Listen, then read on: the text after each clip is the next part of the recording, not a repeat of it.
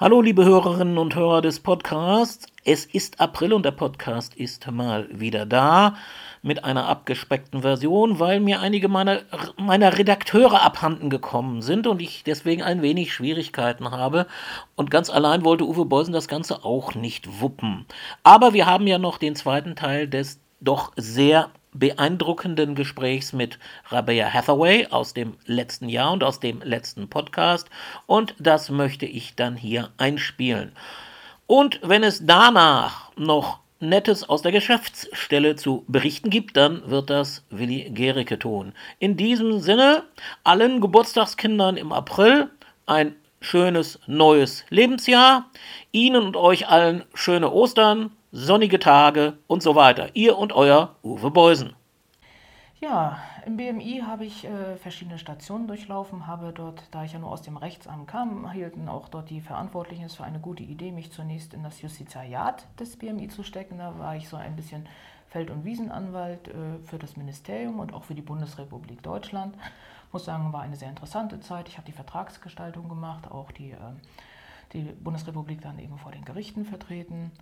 Musstest du da auch rumreisen dann oder wie? Wahrscheinlich, ja, es oder? war ja zum Teil ja, es hielt sich aber zu dem Zeitpunkt noch in Grenzen, weil äh, die meisten Sa äh, Klagen liefen dann doch vor dem Verwaltungsgericht Berlin und das war im Nachbargebäude des BMI. Die nächste Station ging dann weiter. Ich muss dazu sagen, zwischenzeitlich hatte ich auch meinen ersten Sohn zur Welt gebracht. Ähm, der war zu der Zeit wirklich noch ein Kleinkind. Nach zwei Jahren und äh, zwischenzeitlich absolvierter nochmaliger Elternzeit, bedingt durch die Geburt meines zweiten Sohnes, ähm, habe ich mich dann mit dem Ministerrecht beschäftigt. Das war bei uns die Dienstrechtsabteilung und das Bundespersonalvertretungsgesetz. Auch ein sehr spannender Bereich, weil letztendlich war der damalige Regierungswechsel und alle Mitglieder der Bundesregierung, das heißt eben äh, die Staatssekretäre, Bundeskanzlerin, Bundespräsident und auch die einzelnen Minister müssen natürlich auch beraten werden, was sie während ihrer Amtszeit tun und lassen dürfen. Und da ging es dann darum, um äh, Erlaubnis von Nebentätigkeiten, Annahme von Belohnungen und Geschenken und ähm, das gehört und natürlich auch ähm, gesetzliche Änderungen und auch Fragen der Besoldung. Regierungswechsel, entschuldige, ich unterbreche, Regierungswechsel, das war dann 2009? Das war 2009, ja. Hm. Ja, und äh, gab es da auch, äh, haben die auch gemault, wenn du ihnen was gesagt hast? Ja, wir wollen das Geschenk aber gern behalten oder gerne annehmen oder so? Gab es da Konflikte oder ging das Nein, alles glatt? Nein, das nicht. Äh, das ging, ähm, natürlich ist man als Referent, muss man immer die Hierarchieebene beachten. Klar. Da gab es eigentlich keine Probleme. Problematisch war es, es war die Zeit, wo auch äh, die Dienstreisen von Herrn Westerwelle waren, dann in Auslandsreisen, wo er seinen Lebens, damaligen Lebenspartner noch mitgenommen hat. Und ähm, da war es dann schwierig, weil wir, es war ja dann das Außenministerium, denn äh, dort äh, auch an die, erstmal bis zu den Personen vorzudringen. Oder dann gab es natürlich auch teilweise parlamentarische Anfragen, was die Minister an, also an Geschenken hatten oder auch Nebentätigkeiten. Und da habe ich dann schon Situationen gehabt, äh, wo der Minister dann manchmal selbst, es ist sehr selten, dass man überhaupt bis zum Minister durchdringt telefonisch, aber wo die dann auch gesagt haben, dann machen Sie es einfach so. Also das ist dann schon, aber zu diesem Zeitpunkt habe ich eigentlich schon gelernt, es sind auch alles nur Personen, die mit Wasser kochen. Und ähm, man muss natürlich die Hierarchieebenen beachten, aber es war schon eine sehr interessante Tätigkeit. Respekt, aber nicht am Boden kriechen, ne? Ja. Ja, und dann äh, äh gab es wieder einen Wechsel? Ja, ich habe eigentlich, äh, mein, mein BMI-Berufsleben ist dadurch geprägt, dass ich doch äh, ein bisschen mehr als äh, eigentlich äh, gewollt war, äh, gewechselt habe. Das war war teilweise personell bedingt, das war teilweise auch, weil ich andere Interessen hatte.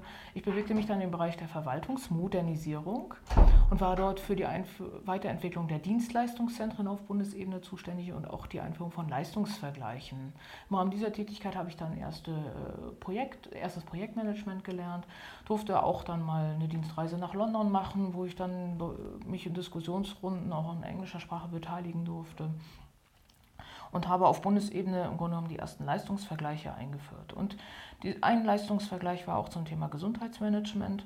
Das, dies war ein, äh, für mich ein sehr interessanter Bereich, weil Personalführung, Personalpolitik war für mich schon immer von, von großem Interesse. Das brachte mich dann dazu, dass ich ähm, in den ärztlichen und sozialen Dienst der obersten Bundesbehörden wechselte. Das war auch wieder ein Referat im Bundesministerium des Innern. Und dort habe ich dann angefangen, wirklich das Gesundheitsmanagement und auch das betriebliche Eingliederungsmanagement im BMI mit auszubauen. Ja, und die letzten Jahre hattest du dann einen politisch brisanten Job, von, über den wir nicht sehr viel sprechen wollen, aber vielleicht doch, äh, dass du ein bisschen beschreibst, du musstest dann direkt auch die Minister beraten und warst zum Teil in Ausschüssen mit dabei. Das ist richtig, aber da muss ich noch eine Station dazwischen schieben. Äh, ich habe davor erstmalig Führungserfahrung gesammelt. Da hatte ich nämlich wieder den, den nicht diesen, ähm, den Regierungswechsel im Jahr 2000. Ähm, jetzt muss ich gerade 13. 13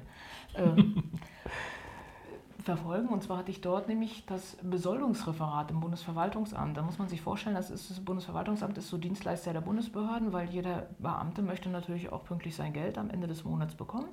Und dort habe ich für zwei Jahre im Rahmen eines Interessensbekundungsverfahrens eben die Referatsleitung übernehmen dürfen. Das war eine Organisationseinheit äh, mit ca. 44, 45 Leuten. Und dort war, äh, äh, habe ich dann äh, erstmals Führungserfahrung sammeln dürfen und äh, auch die Akzeptanz lernen können, wie äh, Untergebene dann auch mit einer sehbehinderten Führungskraft umgehen. Und wie tun Sie das? Ähm, sie waren am Anfang, waren natürlich sehr gemischt vom Alter her. Ich habe am Anfang äh, sehr offen gesagt, dass ich eben diese Sehbehinderung habe, was ich kann und was ich nicht kann. Und äh, es war am Anfang sehr skeptisch, aber ich denke, durch Leistung und auch durch Menschlichkeit und, und andere Fertigkeiten mhm. konnte man so davon überzeugen, dass ich nachher die Erfahrung äh, oder auch das Feedback bekommen habe, dass äh, ich hatte selbst nachher sehbehinderte äh, Mitarbeiter und die sagten mir, sie sind noch nie so offen aufgenommen worden und ohne Vorurteile. Die Tätigkeit im Bundesverwaltungsamt war für zwei Jahre angesetzt, so dass es für mich im ähm, Oktober 2015 wieder ähm, anstand, in das BMI zurückzukehren.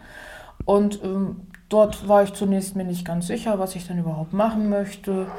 Und es war natürlich auch, wie vielen aus den Medien und aus der Zeitgeschichte bekannt sein dürfte, Zeit, der Beginn der Flüchtlingskrise.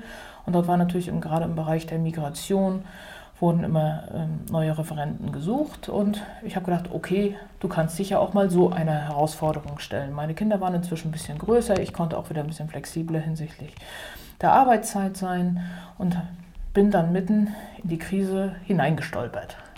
Dort war ich, ähm, in dieser Zeit äh, bin ich eben für die ähm, für das nationale Asylrecht zuständig also, und für die Fachaufsicht des, über das Bundesamt für Migration und Flüchtlinge. Das berühmte BAMF. Das berühmte BAMF, ja. Ja, und da musstest du dann auch wirklich äh, Arbeit mit deinem, mit deinem Minister leisten, glaube ich. Ne? Ja, also es war wirklich praktische Arbeit. Wir waren zum einen für die Gesetzgebung zuständig, also Asylpaket 1, Asylpaket 2 oder auch Gesetz zur Einstufung der sicheren Herkunftsstaaten dürfen im einen oder anderen Begriff sein. Diese Gesetze mussten teilweise in sehr kurzen Fristen erstellt werden. Das ist eine klassische Aufgabe der Referenten. Den Gesetzestext schreiben, das ist eigentlich immer noch relativ einfach, aber dann beginnt nachher ein mühsamer Abstimmungsprozess und das war manchmal in wenigen Tagen notwendig. Hinzu kamen dann viele praktische Einzelfälle, Sicherheitsprobleme, wo es dann auch darum ging, dann gab es ja mal zwischendurch einen Anschlag. Ähm, gab es den Mordfall Berlin, ne? ja. in Berlin, ja. dann gab es den Mordfall in Freiburg, wo dann auch wirklich teilweise anerkannte Asylberechtigte äh, Täter waren, äh, so dass wir immer in diesen Einzelfällen dann auch recherchieren. Franco A. ist auch ein Begriff. Das war der Mann von der Bundeswehr? Ja. Und äh, eigentlich waren die Medien jeden Tag voll von diesen Ereignissen. Und wir mussten die als Referenten, ich war nicht alleine tätig, ähm, die Hausleitung entsprechend vorbereiten, teilweise auch mit kurzen Fristen für die Regierungspressekonferenzen und auch für das Bundesamt dann die Bundesregierung wieder in ein rechtes Licht rücken. Hattest du dann auch mit den Medien selber zu tun oder war das für jemand anderen? Nein, das, ähm, äh, das ist schon so, dass äh, jedes Ministerium einen speziellen Pressebereich hat, der sich dann die Informationen aus den Fachbereichen holt und das dann entsprechend medial medial präsentiert. Aber es war wirklich so, dass ich teilweise ein Jahr und insbesondere auch in Urlaubszeiten eigentlich bemüht war, keine Nachrichten mehr zu schauen, weil eigentlich jeden Tag doch zum nationalen Asylrecht etwas in den Medien war und man schon immer genau wusste, was an Arbeit wieder auf einen zukommt.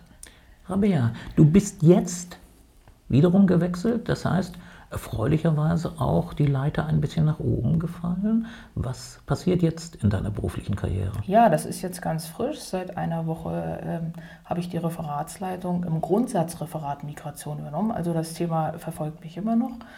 Und ähm, Grundsatz heißt, äh, dass man zum einen viele koordinierende Aufgaben wahrnimmt, zum anderen ähm, ist das aber auch der Bereich, der mehr diesen kohärenten Ansatz der Flüchtlingspolitik verfolgt. Das, äh, darunter ist zu verstehen, wir können ja nicht einfach nur in Deutschland gucken, was passiert, sondern wir müssen weltweit schauen, was passiert im Bereich äh, Flüchtlingsbewegungen. Und Aufgabe, wesentliche Aufgabe davon ist dann auch das BMI in internationalen Gremien zu vertreten, auf EU-Ebene zu vertreten, äh, zu schauen, wie die Migrationsbewegungen sind und auch möglichst frühzeitig dann entsprechend zu reagieren, damit es nicht wieder zu einer Flüchtlingsbewegung kommt, wie es im Jahr 2015 war. Lieber Herr Bär, ich sehe so Interviews wie mit dir als Mutmacher für andere. Und wer sich das hier angehört hat, ich glaube, dem kann man Mut machen. Man muss gut sein, das bist du. Man muss engagiert sein, das bist du. Und dann kann man Erfolg haben. Und den wünsche ich dir weiter. Vielen Dank. Ja, dir danke ich auch ganz herzlich und viel Erfolg mit dem Podcast. Es folgen nun die Seminare des DVBS und der Ehrenamtsakademie, die in den nächsten Monaten angeboten werden. 11. bis 14. April Biografisches Theater Fachgruppenübergreifendes DVBS-Seminar unter der Leitung von Karl Elbel in Herrenberg bei Stuttgart. 31. August und 1. September 2019 Fachtagung Teilhabekompetenz stärken 2 Qualifizierung sehbeeinträchtigter Ehrenamtlicher zu IT-Barrierefreiheit in Behindertengleichstellungsgesetz und Vergaberecht anhand aktueller gesetzlicher Regelungen in Frankfurt am Main. 19. bis 22. September Gesprächsführung herausfordernde Gesprächssituationen Gespräche mit schwierigen Kunden mehr Selbstvertrauen entwickeln für herausfordernde Situationen einschließlich Zeit- und Selbstmanagement. Seminar der Fachgruppe Wirtschaft mit Ingrid Langer in Herrenberg. Informationen zu den DVBS-Seminaren erhalten Sie bei Christian Axnick. Telefon 06421 9488828. E-Mail axnick a x n i c k axnick at dvbs-online.de die VBS Ehrenamtsakademie. 4. und 5. Mai. Selbstpräsentation. Coaching für blinde und sehbehinderte Menschen. Referentin Ute Mölter. Ort Hotel Stadtbau Natal. 11. und 12. Mai. Wie wirke ich auf Publikum? Gestik, Mimik, Körpersprache. Ort CVJM Tagungshaus Kassel. 29. und 30. Juni Arbeitstechniken und Zeitmanagement Ort CVJM Tagungshaus Kassel Wenn Sie sich für Seminare der Ehrenamtsakademie interessieren, wenden Sie sich an Dr. Katharina Kalka. Telefon 06421 9488826. E-Mail kalka k-a-l-k-a kalka at dvbs-online.de. Die Seminare der Ehrenamtsakademie sind für Menschen mit und ohne Behinderung, die in der Selbsthilfe aktiv sind oder aktiv werden möchten, kostenfrei. Aktualisierte Termine und Ausschreibungen zu allen Seminaren finden Sie auch immer auf der Homepage des DVBS in der Rubrik Angebote Seminare. Weitere Informationen gerne telefonisch unter 06421 948 880. Die Zeit war schön, nur eins ist blöd, dass mit der Zeit die Zeit vergeht.